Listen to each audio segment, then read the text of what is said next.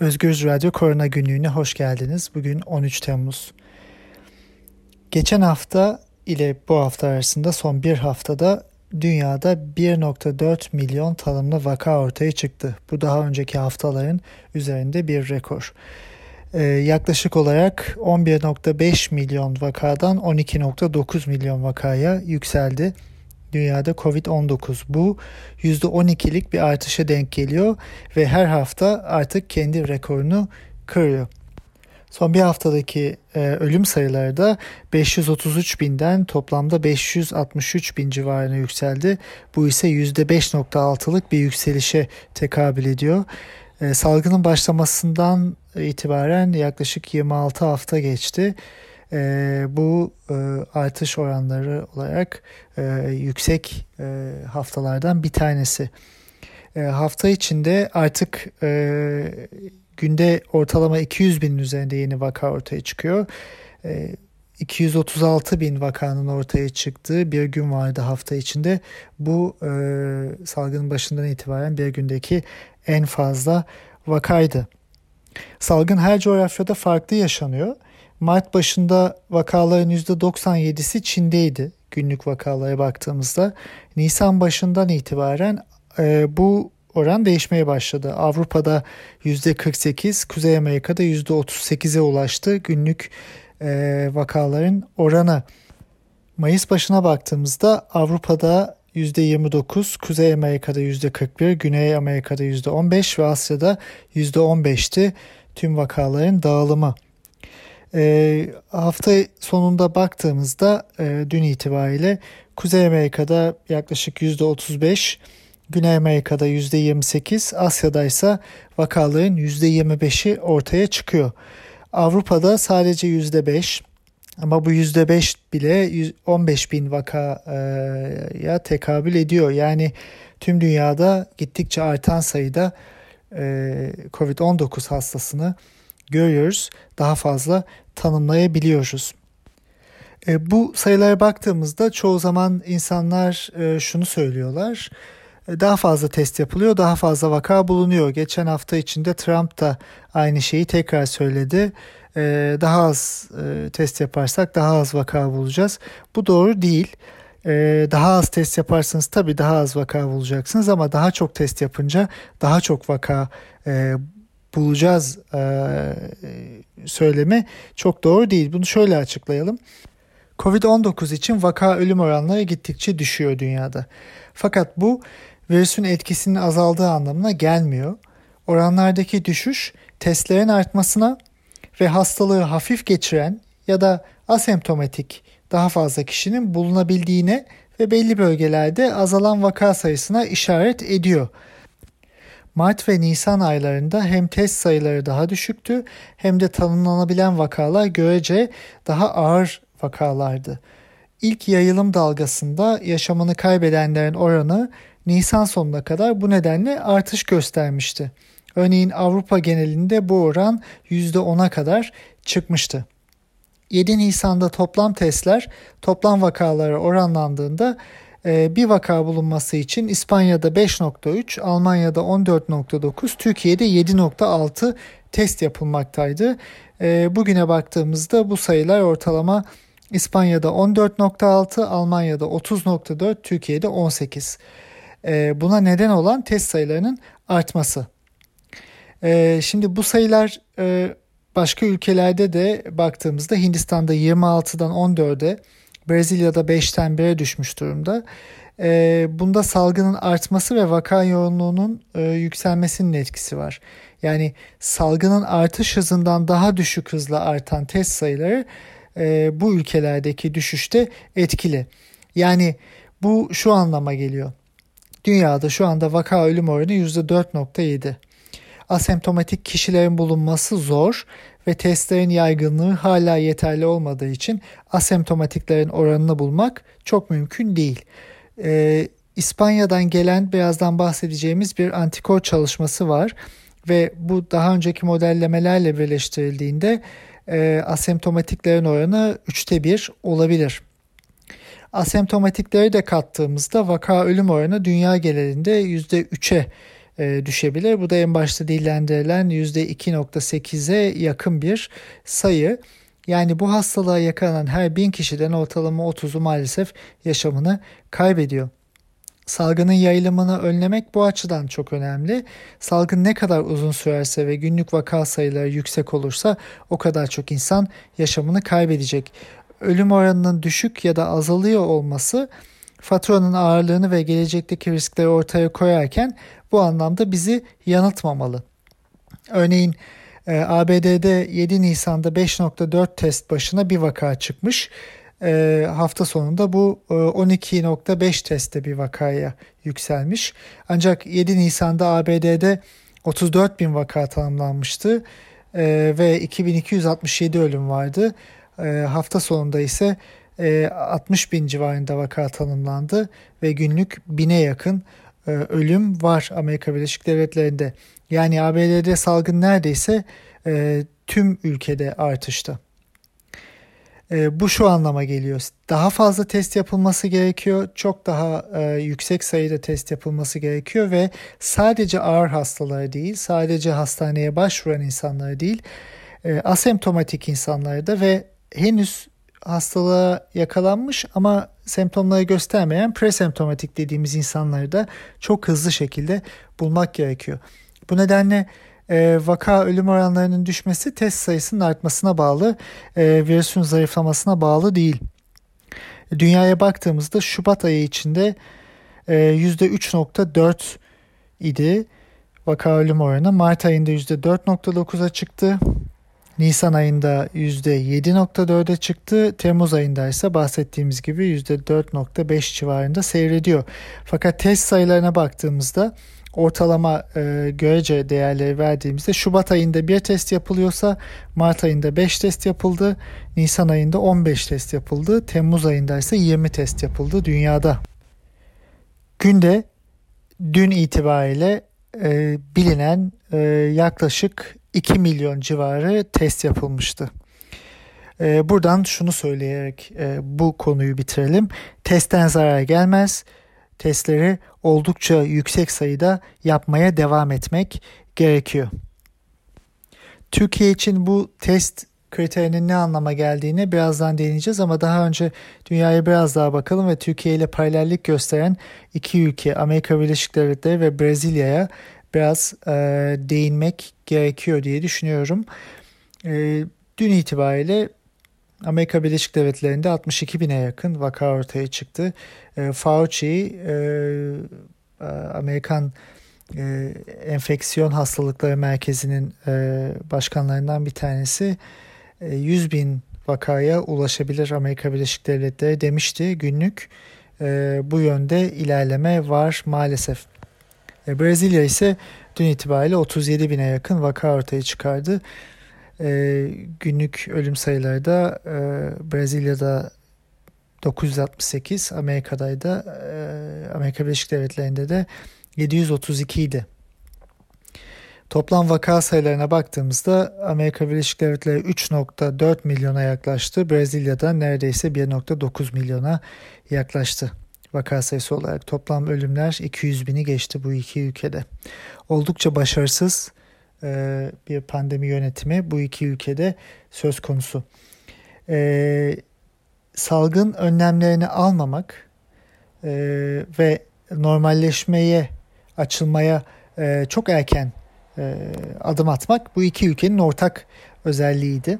Özellikle Trump ve e, Bolsonaro e, ikisi de bunu e, hem dillendirdiler hem de pratiğe döktüler hem de kendi yandaşlarına bu şekilde davranmalarını söylediler. E, Bolsonaro hafta içinde hasta olduğunu açıkladı. Covid kapmış. E, Trump da ilk defa dün maske takmaya başladı. Buradan şunu anlıyoruz. Kötü yönetim milyonlarca insanın yaşamıyla oynuyor. Brezilya ve Amerika Birleşik Devletleri bu anlamda hem basiretsiz yönetimlerin hem de e, bilime kulak vermemenin e, bir sembolü haline geldi pandemi yönetiminde. E, Amerika Birleşik Devletleri'nde 46 eyalette vakalar artıyor. E, Florida ve Texas en e, yüksek e, salgını yaşayan yerler Arizona eyaletiyle beraber Florida'da hastanelerin %20'sinde yoğun bakımlar dolmuş. E, %10'unda ise dolmak üzere.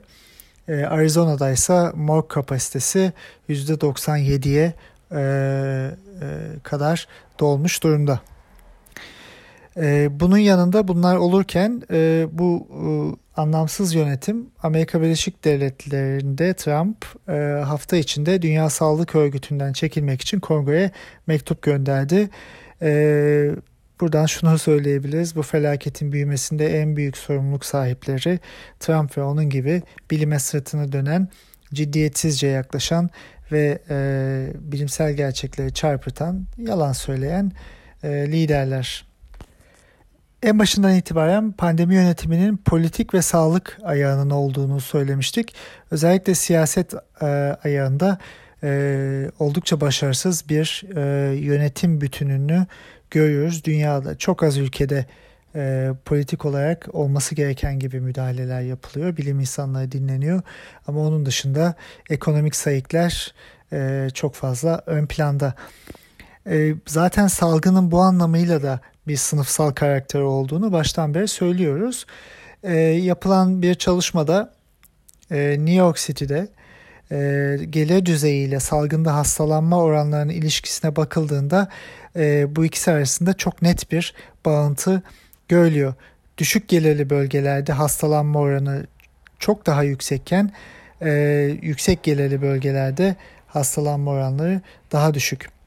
Örneğin e, New York'un e, Queens, Bronx, Brooklyn gibi yerlerinde düşük gelirli e, insanlar yaşıyor.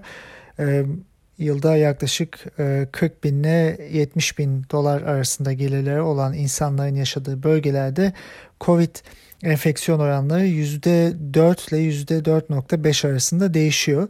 Fakat daha yüksek gelirli insanların yaşadığı bölgelerde örneğin Manhattan'ın içlerinde e, finans bölgesi Tribeca ya da Greenwich gibi bölgelerde e, gelirler e, yıllık 200 bin dolarla 300 bin dolar arasında değişiyor kişi başına. Buralardaki Covid enfeksiyon oranları e, %0.5 ile %0.7 arasında değişiyor. Yani oldukça yüksek bir fark var. Yani salgının sınıfsal karakterini resmeden bir çalışma bu. E, neredeyse tüm dünyada da benzer bir e, karaktere sahip e, bu salgın. E, Türkiye'de de aynı şekilde e, bunun böyle olduğunu görüyoruz. Yani pandemiyle mücadele sadece sağlık alanında bilimde değil aynı zamanda bir politik mücadele halini de almaya başlıyor. E, dünyadan başka bir haber verecek olursak e, İsrail ve Avustralya'da ikinci dalga denemeyecek e, ancak e, halen e, e, sıfırdan neredeyse e, çok azalmış e, enfeksiyonların yükselmeye başladığını görüyoruz. E, Avustralya'nın ikinci büyük e, kenti olan e, Melbourne e, artan vakalar sebebiyle e, hafta sonunda 6 haftalık bir e, sokağa çıkma kısıtlamasını ilan etti. İsrail'de de aynı şekilde e, okulların açılması konusu ve e, diğer uygulamalar e, düşünülüyor, konuşuluyor. Yani salgını e, bitemeden salgın bitmiş olmayacak. Hiçbir şekilde o en baştan beri Türkiye'de de yazılan başarı öyküleri hiçbir başarı öyküsü anlamına gelmiyor. Maalesef tüm dünyada bu şekilde. Burada kısaca e, bir e, önemli çalışmaya değinelim. Hafta içinde e, yayınlandı. 6 Temmuz'da yayınlandı bu çalışma. Lancet dergisinde İspanya genelinde COVID-19 geçirmiş olma sıklığına bakılan ve Avrupa'da şu ana kadar gerçekleştirilen en geniş çaplı antikor testi taraması. Bu sonuçlar Türkiye için de oldukça ilginç belki paralellikler gösterecek. Kısaca şöyle açıklayalım bunu. 61 bin kişide yapılan çalışmada antikor testinin pozitif çıkma oranı %4.6. Bu oranda e, yaşa göre belirgin bir farklılık yok. Her yaştan insanda 3 aşağı 5 yukarı aynı oran çıkmış. salgından en çok etkilenen bölgelerde örneğin İspanya'nın iç bölgelerinde oran daha fazla ancak en yüksek değer bile %15'i geçmiyor. Yani doğal bir sürü bağışıklığı gerçekçi olmaktan çok çok öte bir şey. E, zaten artık e, umuyoruz kimse de bunun arkasından yürümüyor. E, hastalığı en yüksek oranda geçiren meslek grubu sağlık çalışanları %10. E, PCR testi daha önce pozitif çıkan kişilerin %90.1'inde antikor var. Bu beklenen e, bir durum. Geri kalanlarda da antikor bulunmaması ilginç bir gözlem. Ya düşük seviyelerde e, testin pozitif çıkmasına e, izin vermiyor. Dolayısıyla e, antikor tepkisi e, oldukça düşük ya da sonlanmış ya da testlerin kendi e, kapasitesine ilişkin bir durum. Test edilen 34 bin asemptomatik kişinin %2'sinde antikor var. Yani seropozitifmiş bu insanlar. Toplumlardaki asemptomatik kişilerin yaygınlığı bu anlamda beklenilenden yüksek olabilir.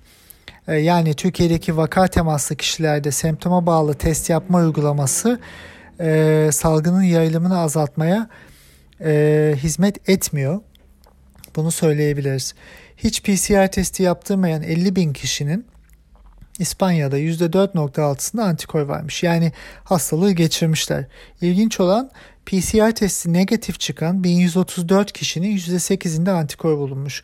Yani PCR testi negatif çıksa da hastalığa sahip ve yayabilen kişiler var. Ee, bunu da baştan beri biliyorduk. Ee, Türkiye'deki vakalar, bize verilen sayılar sadece testi pozitif çıkan kişiler. Ee, bunu da belirtelim. Dünya Sağlık Örgütü bu nedenle PCR testinin yanında klinik bulguların da dikkate alınarak COVID vakalarını kategorize etmek ve kayda geçirmek gerektiğini söylemişti ama e, COVID için iki ayrı kod verilmişti e, bu iki e, kategoriyi belirlemek için fakat Türkiye'de sadece PCR testi pozitif çıkan vaka sayılarını biliyoruz. Evinde bir pozitif vaka ile temas eden 860 kişinin %37.4'ünde e, özgül antikorlar varmış İspanya'da. Yani evde bir pozitif vaka varsa semptom gösterilmese de hastalığa yakalanma olasılığı çok yüksek.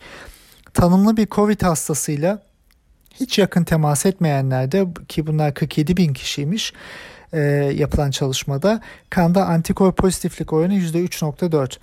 Bu kişiler ya temas ettiklerini bilmiyorlar e, ya da bu oran e, insan teması dışında başka yollarla bulaşıma işaret ediyor. Bunu bilemiyoruz. İş yerinde tanımlı bir vakayla temas eden 1461 kişinin %10'unda antikor var. E, ortak alanlarda çalışmanın yayılım riskini arttırdığını işaret eden bir sonuç bu. Kapalı alanlarda ortak çalışma ya da e, okullarda beraber e, eğitim görme durumunda yayılım artacaktır. Bu bunu gösteriyor. Okulların açılması bu anlamda yeniden düşünülmeli. Zaten e, birçok konuda da e, birçok ülkede de okulların açılması konusu oldukça tedirgin edici. Bu çalışma önemli bir ulusal veri ortaya koyuyor. 60 ee, bin kişilik bir çalışma ee, yeterli bir sayı fakat tüm dünyadaki milyonları kapsayabilecek bir dinamik e, elbette ortaya konamıyor. Fakat çıkarımlar çok önemli. Ee, sonuç bölümünde 3 kişiden birinde asemptomatik e, hastalık olduğuna değiniliyor. Bu oldukça yüksek bir oran ve salgının başından beri bizim de söylediğimiz gibi hastaların %30-40'ında asemptomatik e, hastalık geçirme durumu olduğu fikri desteklenmiş oluyor. E, yani Türkiye test kriterini ivedilikle değiştirmeli. Asemptomatik kişileri de bulma yoluna gitmeli diyoruz. E, buradan Türkiye'ye geçersek Türkiye'de 3 e, tarih verebiliriz. 5 Mayıs, 1 Haziran ve dün. 5 e, Mayıs e, normalleşmenin konuşulmaya başladığı zaman 1 Haziran normalleşmenin fiilen başladığı zaman ve dün de e, şu anda yaşadığımız zaman e, ee, 129.500 vaka varmış 5 Mayıs'ta. Ölüm sayısı 3520. Yoğun bakım hastası 1338. E, 1 ee, Haziran'da bu sayı e, bu, bu sayılar vakalarda 164.800'e çıkmış. %26 artmış. Ölüm e, sayısı 4563'e çıkmış. %27 artmış. Yoğun bakım sayısı da 651'e düşmüş. %51 düşmüş. Fakat dün itibariyle baktığımızda e, bu sayıların tekrar yükselişte olduğunu e, görüyoruz. Dün itibariyle 212.993 vaka, 5.363 ölüm, 1209 e, yoğun bakım hastası var. Bu sayılar vakalarda 1 Haziran'dan itibaren %28'lik bir artışı, ölüm oranlarında ise %18'lik bir artışı e, beraberinde getiriyor. E, yoğun bakım sayısına baktığımızda ise bu artış %82 civarında. Şimdi e, e, iyileşen hastaların sayısı da tabii ki artıyor. Daha fazla insan iyileşiyor. Fakat her gün ortalama 1000'e 1200'e yakın e, hasta ortaya çıkıyor. Bunun bize anlattığı bir şey var. E, Türkiye'de yoğun bakım hasta sayısının toplam aktif COVID-19 hastasına oranı Nisan sonunda %2.2'ymiş. Mayıs sonunda bu sayı %2.1'e düşüyor. Haziran sonu %4.7'ye çıkıyor. E, bugün ise bu oran e, %9.98. E, bu doğrudan klinik bir gösterge ve bu oran salgının dinamiklerinin değiştiğini gösteriyor olabilir. Özellikle test yapma kriterinin değişmesinin yani vaka temaslı ve semptom göstermeyen kişilere test yapılmamasının getirilmesinin ve semptom olanlara da test yapılmasının hekim onayına bağlanmasının ve bu hekimlerin de e, önceden seçilmesinin genel anlamda pozitif vaka sayısını düşürecek bir uygulama olduğunu söylemiştik. E, dolayısıyla bulduğumuz, bulacağımız vakalar azalıyor. Bu vaka sayısını azaltmaya yönelik, e, görünen vaka sayısını azaltmaya yönelik bir uygulamaydı. E, oysa ana başarı bu değil. Ana başarı yayılımı durdurabilmek ve gerçek vakalarında toplumda azalmasını sağlayabilmek olmalıydı. Zira Nisan sonunda yapılan testlerdeki pozitif vaka oranı %7.1 iken bu oran e, Mayıs sonunda %3.9, Haziran sonunda %3.1, e, hafta sonunda da dün de %2.2'ye düşmüş durumda. Yani burada bir düşüş var. Bu bir başarı olarak ortaya konuyor bazılarınca. Bu yanlış. E, bu azalış salgının gerçek gidişatını göstermiyor. Yoğun bakım hasta sayısı ve diğer klinik oranlara baktığımızda bu sonuç çıkıyor. Yani daha fazla test yapıyorsunuz. Aksine aslında Türkiye'de daha fazla da test yapılmıyor. Yavaş bir artış var. Günde ortalama 50 bin test yapılıyor. Fakat öncekine göre e, bu test kriteri e, vaka bulmaktan çok daha çok taramaya yöneldiği için pozitiflik oranı elbette düşüyor. E, Türkiye'de Haziran başında 165 bin vaka varken bugün dediğimiz gibi e, bu vaka 213 e, bin civarına çıkmış durumda. E, testler her koşulda artmalı dedik e, programın başında. E, bunu tekrarlamamız gerekiyor. Salgın yükselirken de sönümlenirken de bunun yapılması gerekiyor. Eğer salgın gerçekten azalıyorsa daha fazla test aynı oranda fazla vaka anlamına gelmeyecek. Fakat e, asemptomatik kişilere bularak yaygınlığı azaltacak. Ayrıca vaka takibini düzgün şekilde yapacak.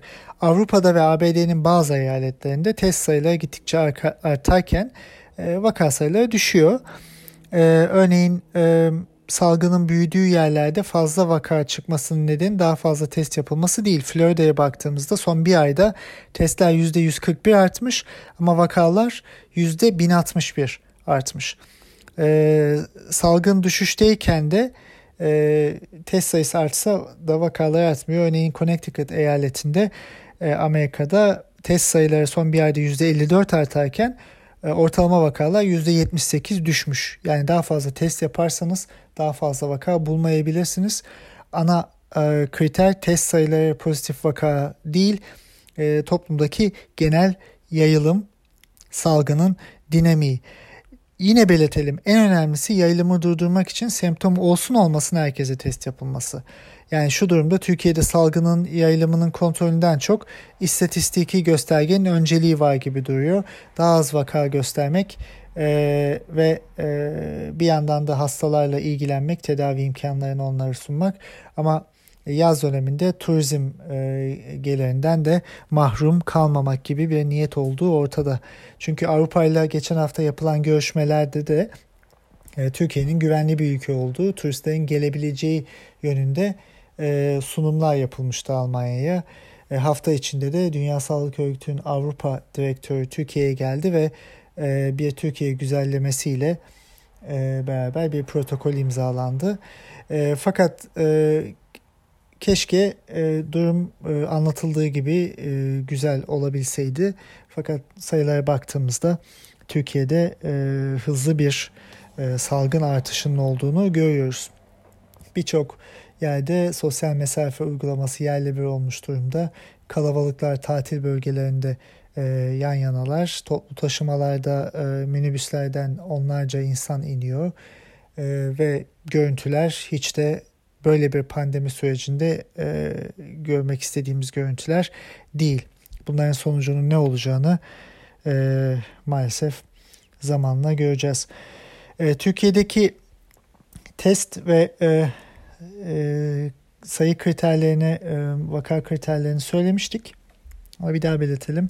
Nisan sonunda 35 bin ortalama test yapılırken Temmuz'da bu 50 bine çıktı. Bu güzel bir gelişme fakat halen yeterli değil. Nisan'da yaklaşık günde 2500 e, vaka çıkarken Temmuz ayında günde ortalama 1100 e, şu anda vaka ortaya çıkıyor. Yani pozitiflik oranı %7 birden 2-2'ye düşmüş olsa da gördüğümüz gibi söylediğimiz gibi e, e, vakalar e, yoğun bakım oranı oldukça artıyor.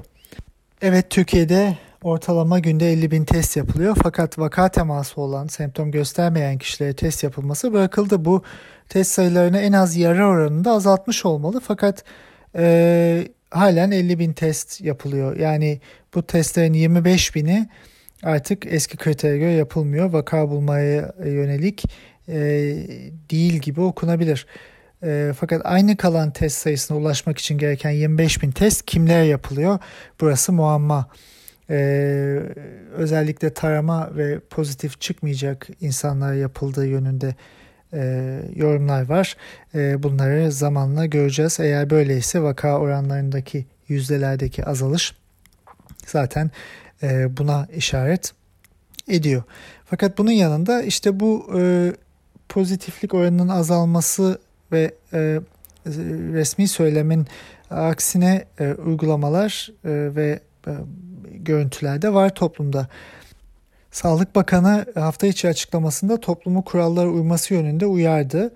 Tabii ki haklı şekilde fakat e, sizce bu hastalar e, Covid-19'a acaba kurallara kendileri uymadıkları için mi yakalandı? Cevabınız evetse tekrar düşünmenizi istiyorum dedi. E, peki bunun yanıtı hayırsa? Yani toplumdaki büyük yayılım aslında idari uygulamaların doğru yapılmaması nedeniyle bu sorunun yanıtını hayıra da çevirebilir. Tabii ki düğünler, asker uğurlamaları, yakınlaşılan toplantılar gibi durumlar e, önlenmelidir kişilerin kendi inisiyatifiyle. Fakat asıl mesele verili sosyal yaşantı içinde önlenemeyen bulaşma süreçlerinin nasıl yok edileceği. Salgın başından itibaren ölümler yaşlılarda, vakalar dışarıdan gelen kişilere bağlı gibi söylemler kullanıldı. Bu söylemler salgında gösterilmek istediğini anlatmak için ön plana çıkartıldı. Ee, ve bugün de salgının artması sadece kişilerin yanlış uygulamalarına bağlanıyor. Elbette ki toplumda salgın sürecinde bilinçli olmak ve herkesin bu kurallara uyması gerekiyor. Fakat düğün yapan, tatile giden, asker uğurlayanların sayısıyla her gün işe gitmek zorunda olan, toplu taşıma kullanmak zorunda olan, ofiste çalışan kişilerin sayısı karşılaştırılınca büyük bir fark olduğunu görüyoruz. Bakan e, tedbirlere uyum kendiliğinden olabilmeliydi. Maske zorunlu olmasa bile maske kullanılmalıydı diyerek halka eleştirdi hafta içinde. Maalesef toplumdaki bu rehaveti ve kuralsızlığı yaratan baştan beri yöneticilerin salgın kontrol altında başarılıyız söylemleri. Ee, bir eleştiri yapılacaksa buradan başlanılmalı. Ee, bazı şehirlerin pik vaka sayısına ulaşmaya başladığını da belirtti bakan. Aslında bu şehirlerdeki salgın büyüyor e, demek istiyor. E, çünkü verilen rakamlarda da büyük şehirlerden İstanbul ve Ankara'da yoğun bakım sayısındaki artış ve vakaların artışı birçok kez dillendirildi. Pik ne zaman yaşanacak? Bunu kesin olarak bilmek mümkün değil. Dolayısıyla pike yaklaştığını da e, söylemek e, çok bilimsel olmayabilir. Okulların açılması konusu çok karmaşık bir konu. Getirilen kurallar ve düzenlemelerin 31 Ağustos yaklaştıkça salgının gidişatına bakılarak yeniden gözden geçirileceği söylendi. Ee, Eğitim ve Sağlık Bakanları tarafından. Fakat farklı okullarında farklı uygulamaları olacağı, hibrit bir sistem uygulanabileceği söylendi. Bunun detaylarını bilmiyoruz. Avrupa'da okulların ve sosyal yaşamın açılması vaka sayıları ve salgının ilerleyişi belli seviyenin altına düştüğünde gerçekleşti. E, dolayısıyla direkt karşılaştırmalar bu anlamda doğru değil. E, Türkiye'de belli bölgelerde ve olabildiğince genelde aslında e, yüksek vaka sayıları var. Yani o yüzden e, Türkiye'deki okulların açılması süreci e, bir daha değerlendirilmeli. E, aynı zamanda Sağlık Bakanı Almanya'da Robert Koch Enstitüsü'nün yetkililerinin geçen hafta e, Türkiye heyetinin yaptıkları sunum sonunda kendilerinde olmayan verilerin Türkiye'de olduğunu ve bundan çok etkilendiklerini söylediklerini belirtti. E, buradan şunu sorabiliriz. Madem bu veriler var, bu veriler neden açıklanmıyor ve neden biz e, bu verilere sahip değiliz? Aynı zamanda e, bakan yaptığı bir açıklamada da hafta içinde e, yoğun bakımlara artık acil olmayan elektif hastaların da alındığını belirtti. Açıklamanın başında da e, yoğun bakımda yatış süresinin tedavi başarısına bağlı olarak 18-20 günden 2 güne kadar indiğini söyledi. E, şimdi e, Covid-19'da 2 günlük bir yoğun bakım ortalaması çok gerçekçi değil. Dünyada böyle bir durum yok e, ortalamayı asıl düşüren belki bu elektif durum olabilir e, ya da e, daha önce belirttiğimiz gibi yoğun bakımın yoğun bakım hastalarının e, aktif vakalar oranı neredeyse %10'a çıktı Türkiye'de. Dolayısıyla bu iki söylem arasında büyük çelişki var. Yani e, açıklamalarda neyin söylendiği de çok belli değil. E, pandemi süreci bu anlamda yine kapalı olarak yürütülüyor. Yine açıklamalardan bir tanesinde semptomsuz vaka temaslarına e, test yapılmadığını düşündüğümüzde ve testlerin kime yapıldığını ve nasıl yapıldığını bilmediğimizi düşündüğümüzde bakanın e, filyasyon konusunda Türkiye'yi dünyadan farklı kılan bir sistemden ve bunun keyfini çıkarmaktan bahsetmesi ilginç olarak nitelenebilir. E, bu sistemin detayları nedir ve nasıl keyif alınabilir e, bu anlamda e, sorgulanabilecek e, süreçler. Türkiye'de yoğun bakım hastalarının aktif vakalarının %10'a çıkmış olması e, demin bahsettiğimiz gibi test yapma kriterinin sadece semptom gösterenle indirgenmesinin ve vakaları azaltmaya çalışmanın resmi rakamlarda azaltmaya çalışmanın bir sonucu e, testi pozitif çıkan ve verilere yansıyan vakalardan semptomsuzların çıkarılması e, aslında e, bu e, artışın e, nedeni. Bunun yanında salgın artıyor, daha fazla insan hastalanıyor. Bu da bir neden. Çünkü asemptomatik insanları bulmasanız da o insanlar hastalığı geçirecekler. Hastane ihtiyaçları olmayacak. Ya da hafif hastalık geçiren insanlar da evlerinde bu hastalığı geçirecekler. Fakat sadece yoğun bakım ihtiyacı olabilecek insanlar yoğun bakıma gelecekler. Bunu önlemeniz mümkün değil. Türkiye daha fazla e, sadece bu ağır vakaları e, müdahale etme e, yolunu seçtiği ve bu vakaları sadece göstergelere yansıtma yolunu seçtiği için e, yoğun bakım oranlarındaki artış e, bundan kaynaklanıyor olabilir. E, Şimdi enfekte kişileri ikiye ayıralım. Semptom gösterenler yani bir kısmı hastanede yatmak zorunda kalacak, yoğun bakıma girecek, tedavi olacak insanlar. Bir de semptomsuzlar yani test yaptırmadıkları sürece hastalanmazlarsa eğer enfekte olduklarının farkına varmayacak insanlar ama yayılıma katkıda bulunacak insanlar. Bu iki gruba yönelik uygulamalar farklı. İlkine tedavi ve izolasyon uygulanacak. E, ikincisine ise yayılımı azaltma amaçlı yaygın test ve vaka takibi yapılacak. Yani Türkiye'nin yönelimi bahsettiğimiz gibi ilk grubu tedavi etmeye çalışmak hastalananları e, ama diğerlerine müdahale etmemek. Maalesef bugünkü durumda yayılımın engellenmesi için e, hiçbir tedbir bu anlamda ikinci gruba e, mümkün değil diyoruz. E, bir de karşılaştırma e, verelim. Bazı ülkelerdeki yoğun bakım ya da kritik hasta sayısının tüm aktif vakaları yüzdelerine baktığımızda örneğin İran %13.7, Şili %8.1, Kanada %7.9, Almanya %4.6, Suudi Arabistan %3.6, Hindistan %3.1, Pakistan %2.4, Brezilya %1.6, Peru %1.3, Rusya 1.1, Amerika Birleşik Devletleri %0.9, İtalya %0.5, Türkiye ise bahsettiğimiz gibi %9.98 bugün itibariyle. Şimdi bu oranların yorumlanması her ülkenin kendi özgül koşullarına, salgının aşamasına ve test yapma kriterlerine bağlı tabii ki. Fakat birçok şekilde açıklanabilse de bu sayının yüksek olması hiçbir koşulda iyi değil. Ee, yoğun bakıma daha fazla hastanın girdiği e, bu şekilde ortaya çıkmış oluyor. Bitirirken şunu söyleyelim. Ee, Türkiye'de alınan kararların arkasında bilimsel tercihlerin ve objektivitenin olmadığını en başından beri söylüyoruz. Ee, Türk Tabipler Birliği bu sürece dahil edilmedi. Meslek örgütleri bu sürece dahil edilmedi. Ee, şu anda da 31 Ağustos'ta okulların açılması konuşuluyor ve okulların açılması sürecinde de meslek örgütleri, eğitim sen bu sürece dahil edilmiyor. Ee, okulların açılması zaten var olan yapısal eğitim sorunlarının üzerine bir de pandeminin yükünü e, bindiren bir süreç ve bu sürecin nasıl işletileceği e, oldukça merak konusu. Çünkü çocuklar da aynı yetişkinler gibi hasta olabiliyorlar ve hastalığı yayabiliyorlar. İspanya'daki çalışmada bunu e, gördük. Almanya'daki çalışmalarda da benzer sonuçlar vardı. E, nasıl olacak? Nasıl devam edecek? Zaten yükselen bir pandemi durumunda zaten kontrol altına alınamayan bir pandemi durumunda e, bu süreci nasıl işleteceğiz?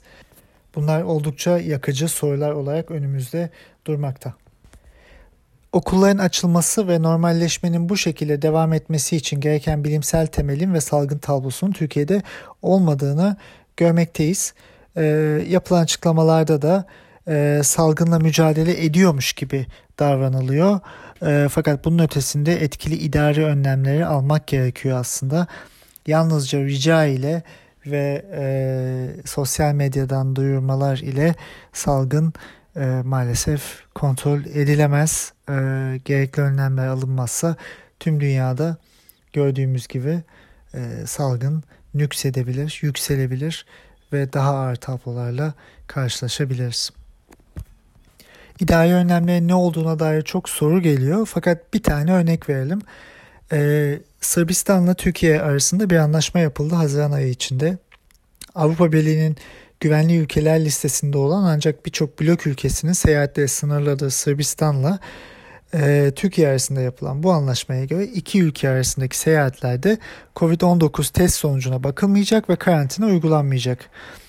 Ee, geçen hafta içinde Yunanistan Sırbistan'dan gelen turistlerin ülkeye girmesini yasakladı. Çünkü Sırbistan'da salgın gittikçe artıyor.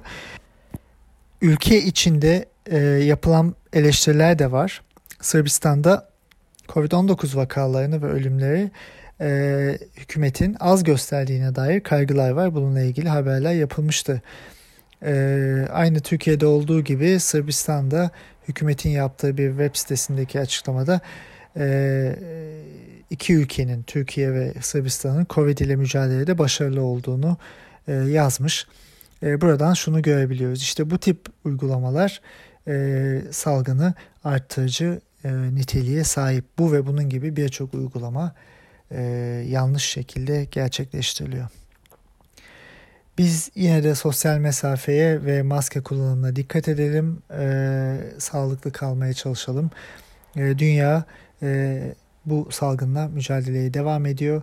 E, ilaç ve aşı çalışmaları e, devam ediyor ve e, oradan gelen güzel haberler var. Fakat önümüzdeki günlerde bunlar kesinleştiğinde e, daha çok bunları konuşabiliriz. E, sağlıklı kalmaya dikkat edelim. E, haftaya görüşmek üzere.